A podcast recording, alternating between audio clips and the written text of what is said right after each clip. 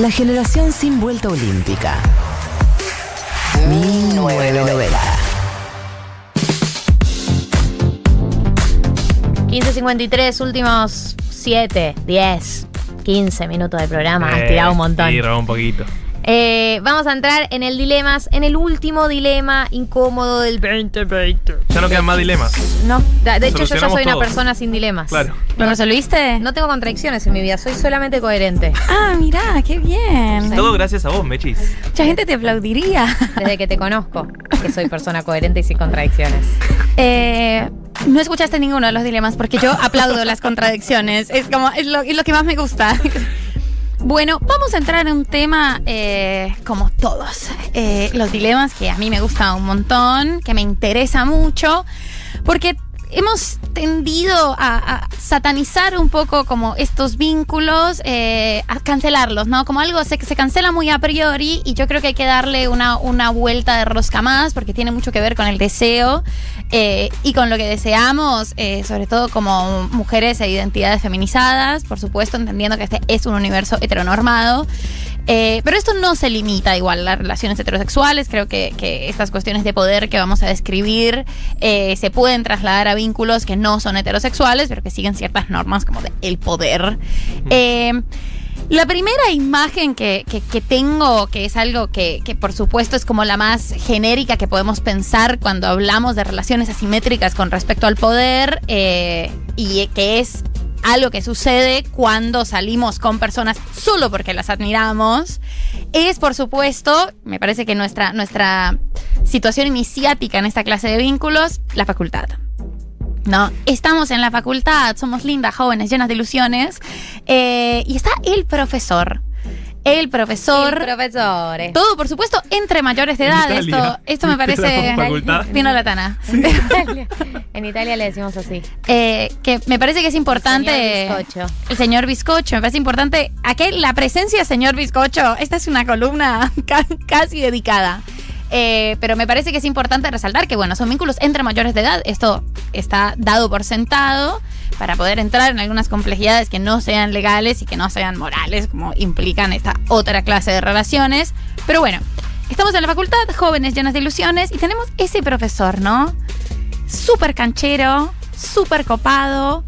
Eh, nosotras somos un poco más chicas, eh, bastante más jóvenes, más chicas que ahora, pero somos 20 años, Mm. 17 años más jóvenes que el profesor, eh, y lo admiramos profundamente.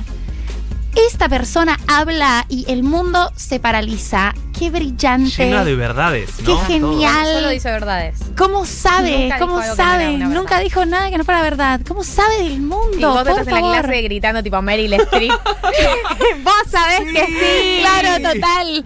Siempre es ese tipo canchero, un gran dominio de la palabra pública, que no es algo menor. eh, y entonces nos empieza eh, a coquetear, ¿no? ¿Cómo estás? No sé qué, saludo al final de la clase. ¿Te va- ¿Tenés algo? ¿Tenés planes ahora? Nos tomamos un café.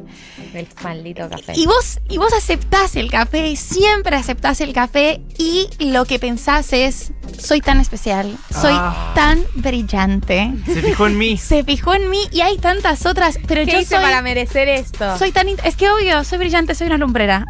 ya está. Esta es la mía.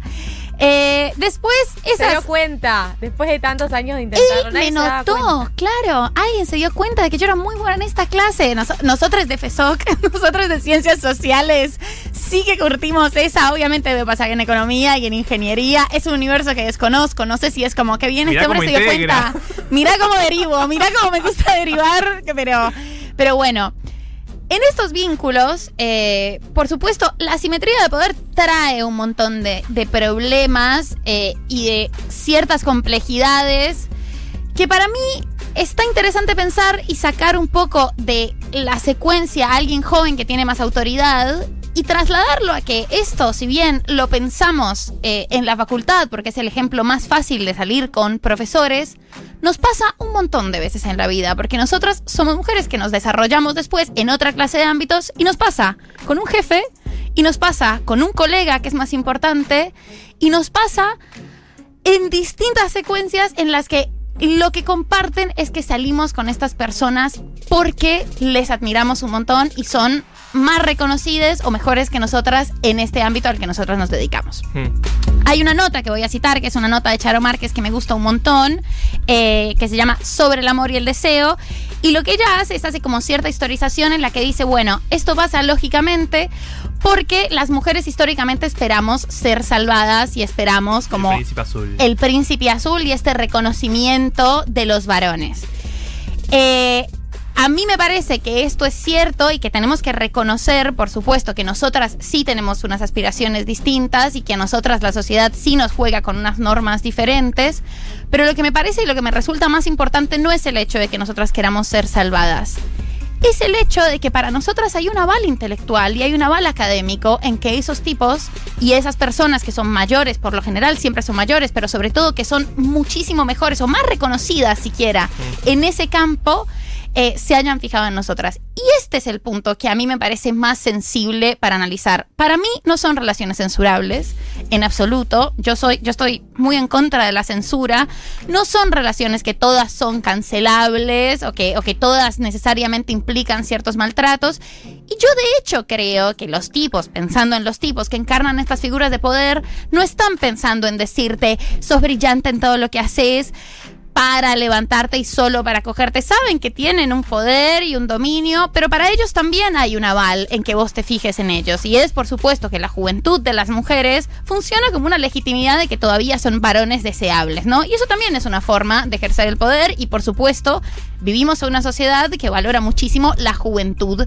eh, en las mujeres, sobre todo. Ah, y hay un win-win ahí de tipo, vos me haces sentir inteligente y yo te hago sentir joven y deseable. Claro. El tema es que lo que tenemos ambos para dar ahí, lo que se legitima es totalmente distinto. Ellos se sienten jóvenes y deseables, pero nosotros lo que nos estamos jugando en ese reconocimiento es un reconocimiento profesional y es un reconocimiento académico.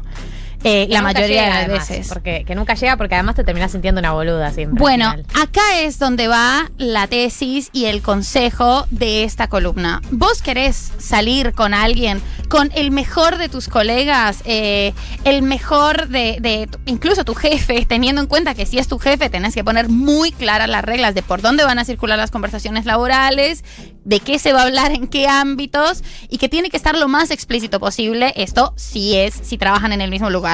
Pero si son colegas eh, y no trabajan en el mismo lugar, pero vos lo hiperadmirás, tenés que saber que no están en igualdad de, de posiciones, reconocer esa desigualdad.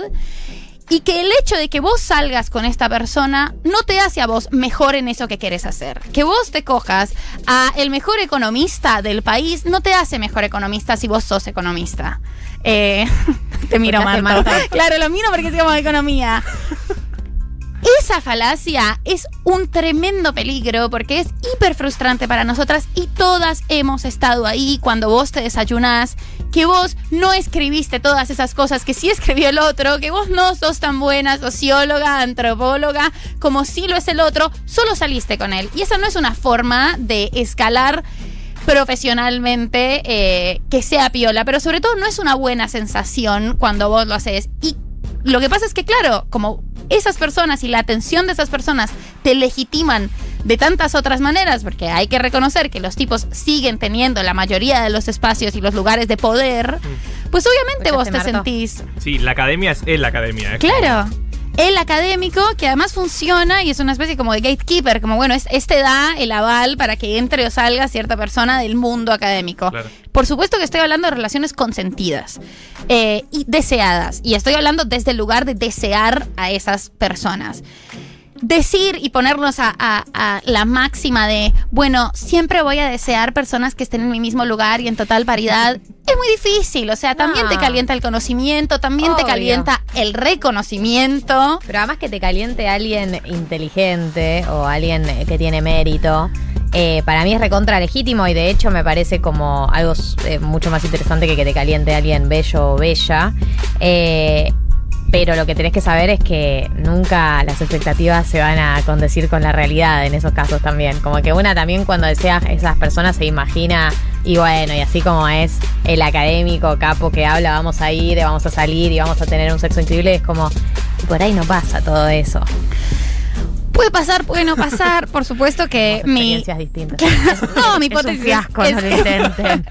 Yo, yo he tenido discusiones con una persona en esta mesa que no voy a nombrar, pero con la que cursé en una facultad, sobre respecto a profesores actuales. En el momento en el que se termina, deja de ser tu profesor, se corta esa, esa barrera, esa Por como supuesto. lluvia de estrellas que va detrás de él, o de ella, o de ella, y se corta, ya está. Ya es como un simple mortal y pasó a la normalidad. No se me cortó. Nunca va a ser no un se me simple cortó. mortal. Totalmente. Nunca va a ser no. un simple mortal. No, perdóname, Toda tu pero no. Toda tu vida. Es como el capítulo de How I Met. Soy esa persona que cita How I Met. Cuando se ven con la persona que les gustaba de chica y la ven de grande y está hecho mierda, pero ellos lo siguen viendo increíble. Eso es lo que te va a pasar a vos con esa persona. Más que las expectativas de que la pases mal, la vas a pasar mal. La más, que, más, más que esas expectativas que tenés que tener claras, cogen horrible. Lo que te- es todo terrible. Es todo terrible porque nadie nunca les dice nada, pues son muy importantes. Claro. Entonces, claro, como nunca, nunca están en pareja con alguien que es par, eh, por eso son medio atarbanes y, y demás. Pero bueno, hay excepciones. No importa. Para mí, cuando estás eh, dispuesta a una experiencia sexoafectiva, la verdad que te puedes encontrar con cualquier cosa. Lo importante es tener muy claro el juego de esto no me hace a mí más inteligente, ni me hace mejor en lo que quiero hacer, ni me hace mejor en mi carrera. Eh, porque si te comes esa curva de Tremenda pensar. curva. Y, y es, un, es un curvón, es, un, ay, que es una curva por la que tenés que pasar.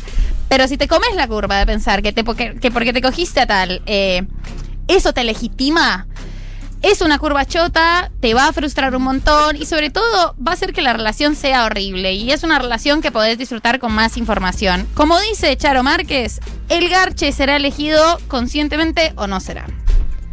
Gracias, María. Así que voy a suspender el garche que tenía para esta noche. Gracias por Está nada. enterando ¿eh? en vivo. Un saludo.